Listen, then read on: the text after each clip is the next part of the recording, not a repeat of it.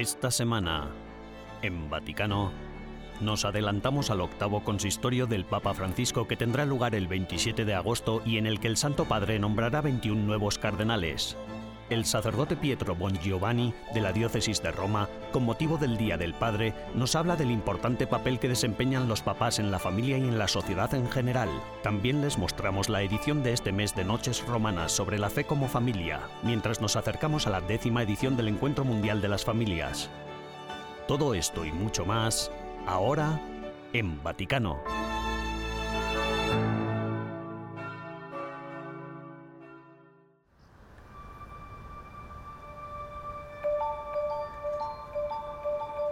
Gemeinschaft, die jeder Gesellschaft vorausgeht. En vísperas del Encuentro Mundial de las Familias, se celebró en Roma un simposio con el título Familia, célula germinal de la sociedad e iglesia en miniatura.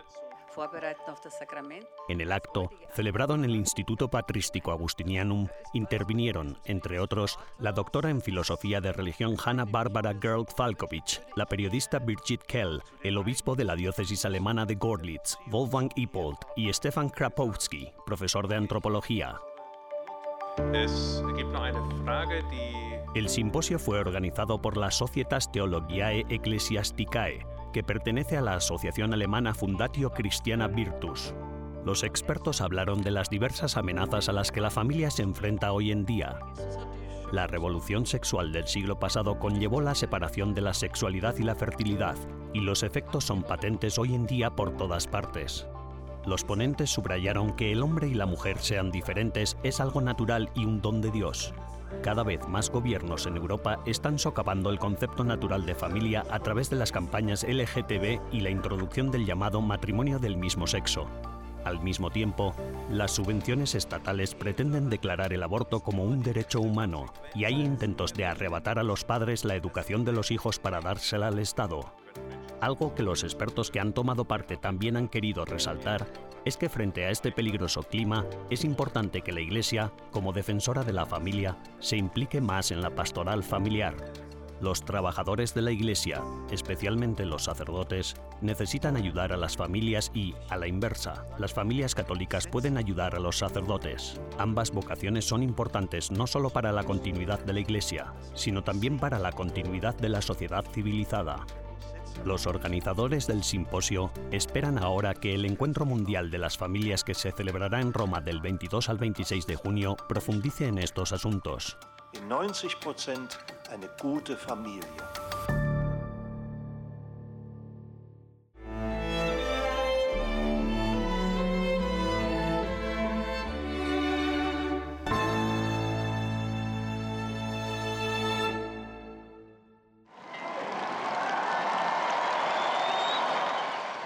El pasado 29 de mayo, tras el rezo del Regina Cheli, el Papa Francisco anunció un consistorio extraordinario. El 27 de agosto nombrará 21 nuevos cardenales, de los cuales 16 serán además electores. Entre los 16 nuevos electores hay 6 asiáticos, 4 europeos, 3 sudamericanos, 2 africanos, un norteamericano. A finales de agosto, el número total de cardenales será de 229, de los cuales 132 serán electores que, en un hipotético cónclave, serán los convocados a reunirse en la capilla sixtina para elegir al futuro nuevo pontífice. La distribución geográfica de los cardenales electores se repartirá del siguiente modo. Europa 53, América Latina 24, Asia 21, África 17, América del Norte 14, Oceanía 3. De estos 132 cardenales, 83 fueron nombrados por el Papa Francisco, 38 por Benedicto XVI, 11 por San Juan Pablo II. Se vislumbra un colegio cardenalicio cada vez más internacional, dirigido al continente asiático y con menos protagonismo de Europa.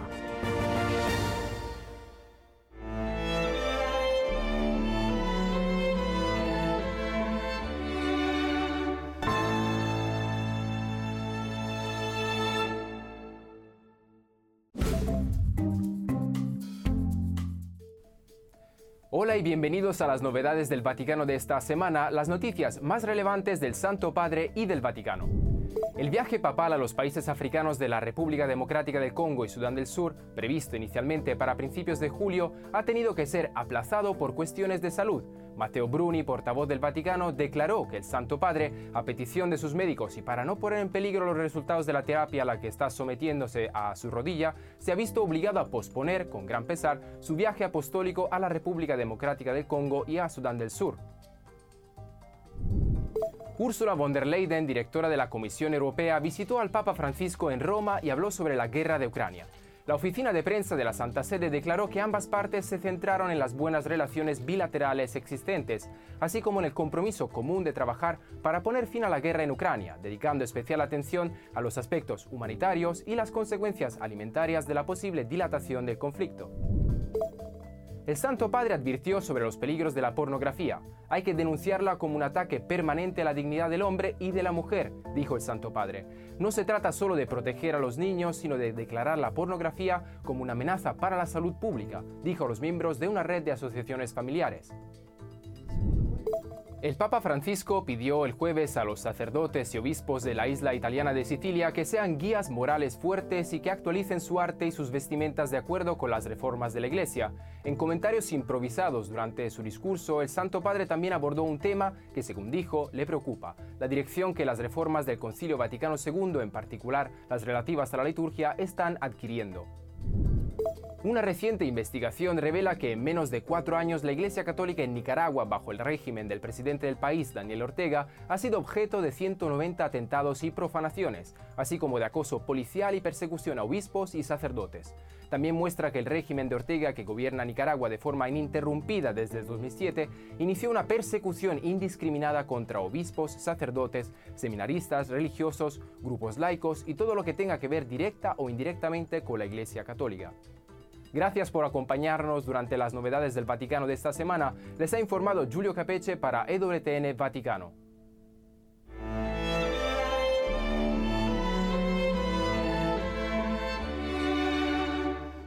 Tras una breve pausa, regresamos con más en Vaticano.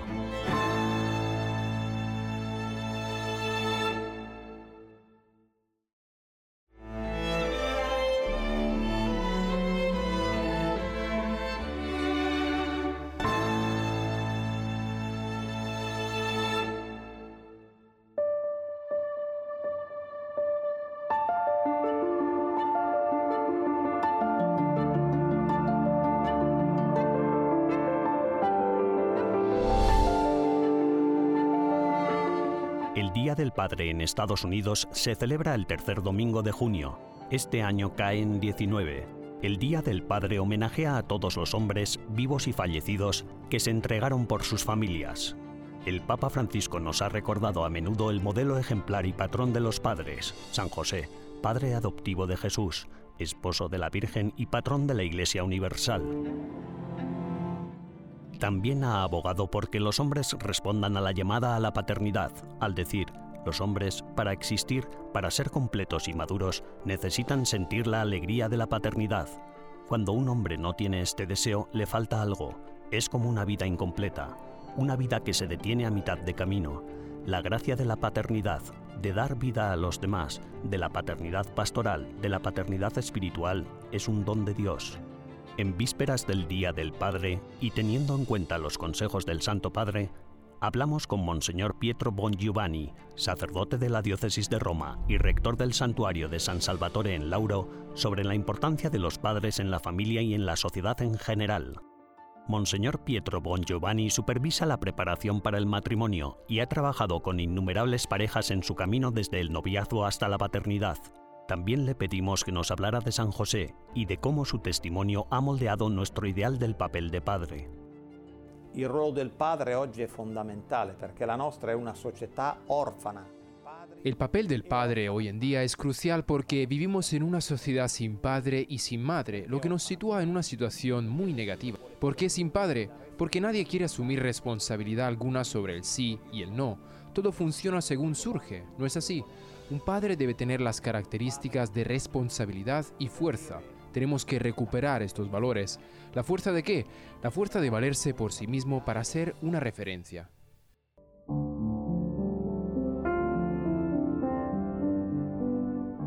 Don Pietro destaca la importancia que tiene la responsabilidad en el papel de la paternidad y cómo su peso protector equilibra a la pareja y reafirma al niño.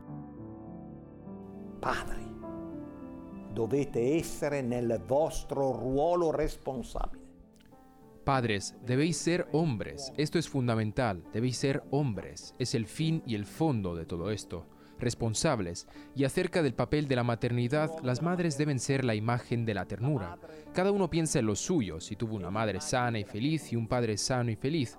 Un padre te orienta y una madre te hace crecer en el amor de su bondad.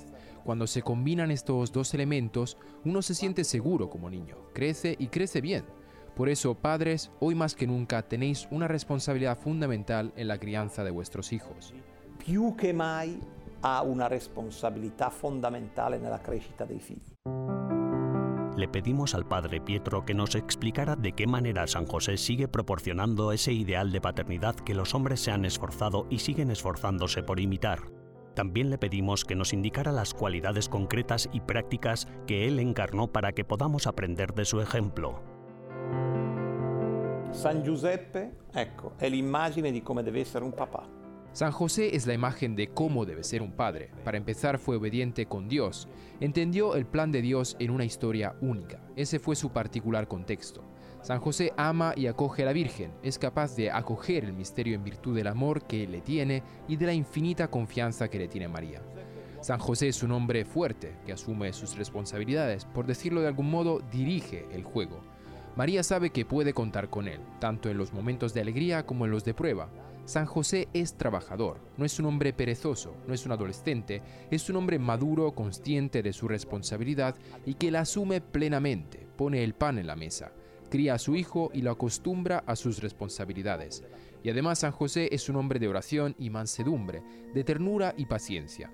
Sin duda, él es el modelo al que hay que referirse y rezar para que la humanidad discierna el papel del Padre. E va pregato perché aiuti l'umanità a riscoprire il ruolo del Padre.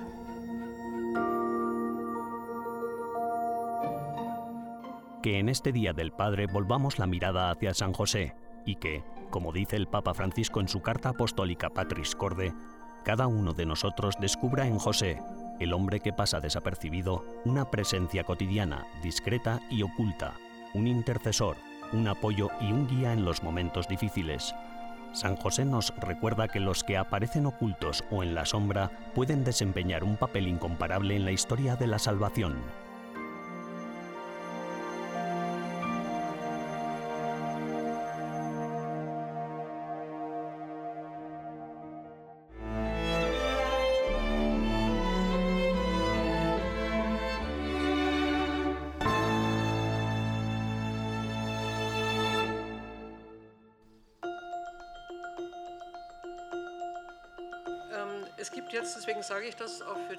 En un simposio sobre el tema de la familia celebrado en Roma, varios expertos alemanes hablaron sobre el papel de la familia en la sociedad actual. Al margen del evento, Martin Ruthweiler, director de EWTN Alemania, se entrevistó con la doctora en filosofía de la religión alemana Hanna Barbara Gerls-Falkovich. En 2022 habrá otro encuentro mundial de las familias, una iniciativa que en su día tuvo Juan Pablo II, quien se preocupó mucho por los asuntos del matrimonio y la familia. Desde la perspectiva de un filósofo de la religión, ¿qué importancia tiene el matrimonio y la familia?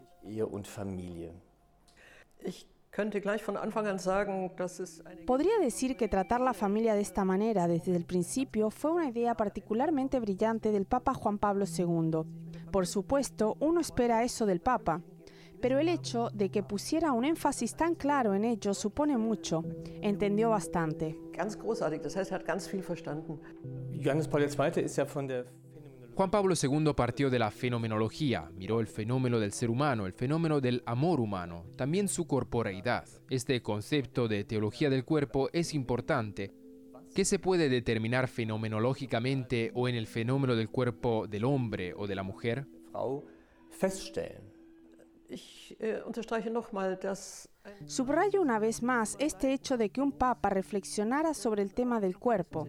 Además, fue toda una novedad la fenomenología tiene la increíble ventaja, y Juan Pablo II trabajó realmente con ella, de que mirando sabiamente, es decir, no simplemente considerando el asunto por encima, sino mirando sabiamente e interpretando lo que se ve, ya se puede encontrar un buen camino para una profunda comprensión del mundo. Y a la hora de la verdad, ya podemos preguntar, ¿qué significa la paternidad para el hombre, hablando puramente desde la fenomenología? ¿Y qué significa la maternidad para la mujer, también fenomenológicamente hablando? En el momento en que una cultura no se plantea estas preguntas en términos absolutos, el feminismo ha relegado la pregunta sobre la maternidad de la mujer, pues ni siquiera se la plantea. Ya entonces consideramos el fenómeno de la mujer desde una postura reduccionista. Tarde o temprano, esto se vuelve en nuestra contra, porque en el momento en que no valoramos algo íntegramente, la parte olvidada o suprimida regresa con fuerza, y ya no como una simple tarea a realizar, sino como una tarea punitiva. Creo que si realmente aprendemos a leer de nuevo los fenómenos, asumiremos con ellos una tarea muy agradecida, la tarea de tomar realmente en serio lo que se expresa con y en nuestro cuerpo. Si la antropología se considera en términos absolutos, claro que tenemos en ella una parte de la biología. ¿Cómo no? ¿Por dónde empezamos si no empezamos por la biología?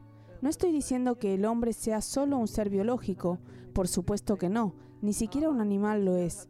Un animal tiene una huella biológica, pero también tiene procesos de aprendizaje y tiene que adaptarse. Un perro puede crecer con un humano, adquiriendo ciertos rasgos extraños que no tendría solo en la naturaleza. ¿Hay alguna forma en la que la restauración del matrimonio y de la familia pueda tener éxito? El mensaje lo aporta nuevamente la Iglesia. Solo tú, tú para siempre y de ti, un niño. Basta con decir eso. No necesitamos justificarlo. Esta afirmación se entenderá inmediatamente, aunque genere oposición. Pero mientras no se diga, mientras las alternativas estén siempre ahí, no funciona. Pero si se lo dices a los jóvenes, lo entenderán y sabrán que es bueno. Aunque no lo cumplan inmediatamente, no importa, porque entienden que es algo bueno. Gracias de nuevo, profesora Gerl Falkowitz. De nada, gracias.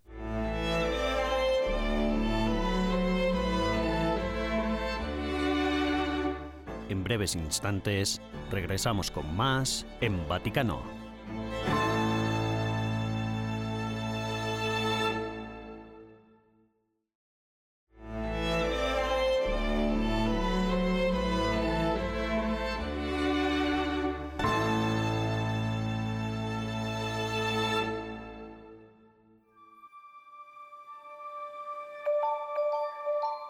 Pasado 15 de junio, la oficina de EWTN Vaticano acogió en su terraza su última edición de Noches Romanas, centrada en el futuro de la familia a la luz del décimo Encuentro Mundial de las Familias que se celebrará en Roma a finales de este mes.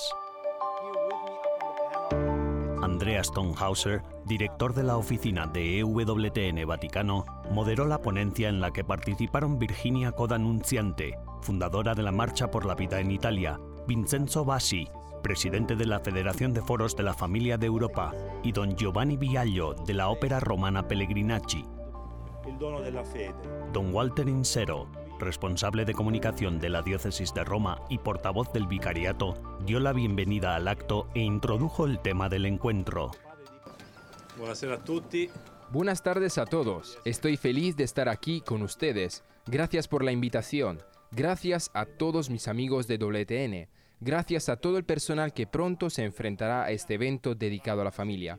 Dentro de una semana, a esta misma hora, habrá terminado la ceremonia de apertura del décimo Encuentro Mundial de las Familias. Así que dejémonos llevar por la adrenalina, el entusiasmo y la emoción de este evento que está a punto de comenzar. Es tan importante compartir esta experiencia con otras familias, especialmente si eres una persona de fe. Vivir de esta manera no es algo fácil en nuestra sociedad actual. Ya parece hasta extraño, ¿verdad? Creo que el Santo Padre incluso tuvo que decir que los niños nunca son un problema ecológico. Solo la mera idea, tener que decirlo, me alegro de que lo hiciera.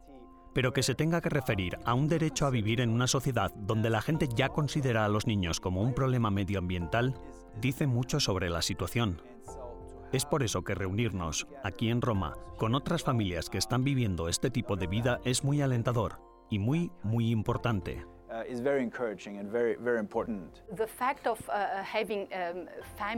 El papel de la mujer tiene mucho que ver con el hecho de tener familias que a menudo se dividen. Por eso creo que si no retomamos el papel de la mujer en la sociedad, la cual debe estar en el centro de la familia, será realmente difícil cambiar las cosas. También porque sabemos que la familia es el pilar de la sociedad. Esta idea ya estaba presente en la antigua Grecia, ya lo dijo Aristóteles, y Platón también habló de ello. Sabemos, por lo tanto, que esto no es algo propio solo del punto de vista católico. Así que creo que nosotros, los católicos, deberíamos dar una importancia extra a las familias porque además tenemos la fe. Lo que está claro es que la familia es muy importante para todos. El hecho de que nuestros políticos no entiendan eso es porque a menudo hay una ideología subyacente.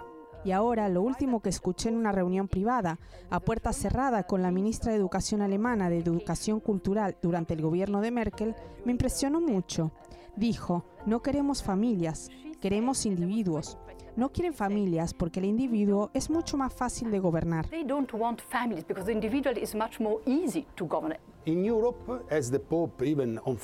En Europa, como dijo el Papa el viernes, hay un gran problema. Es el invierno demográfico, la bajísima tasa de natalidad.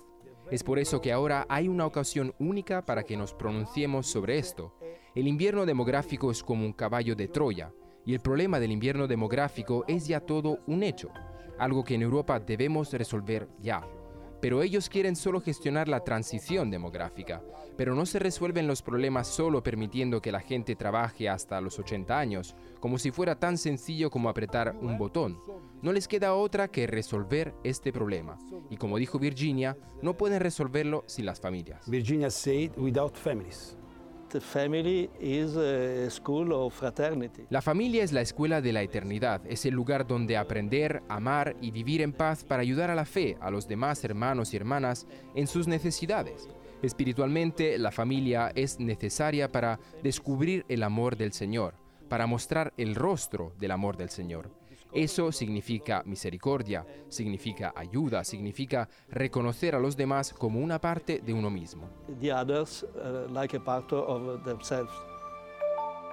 los eventos de las noches romanas organizadas por la oficina de EWTN Vaticano reúnen a personas de Roma y sus alrededores para reflexionar sobre cuestiones de fe y vida.